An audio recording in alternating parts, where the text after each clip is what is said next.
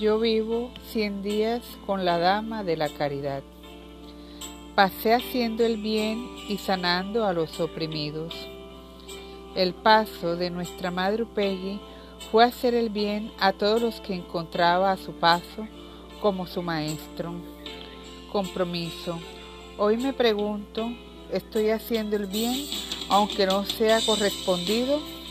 Madre María Upegui, fundadora de las Siervas del Santísimo y de la Caridad.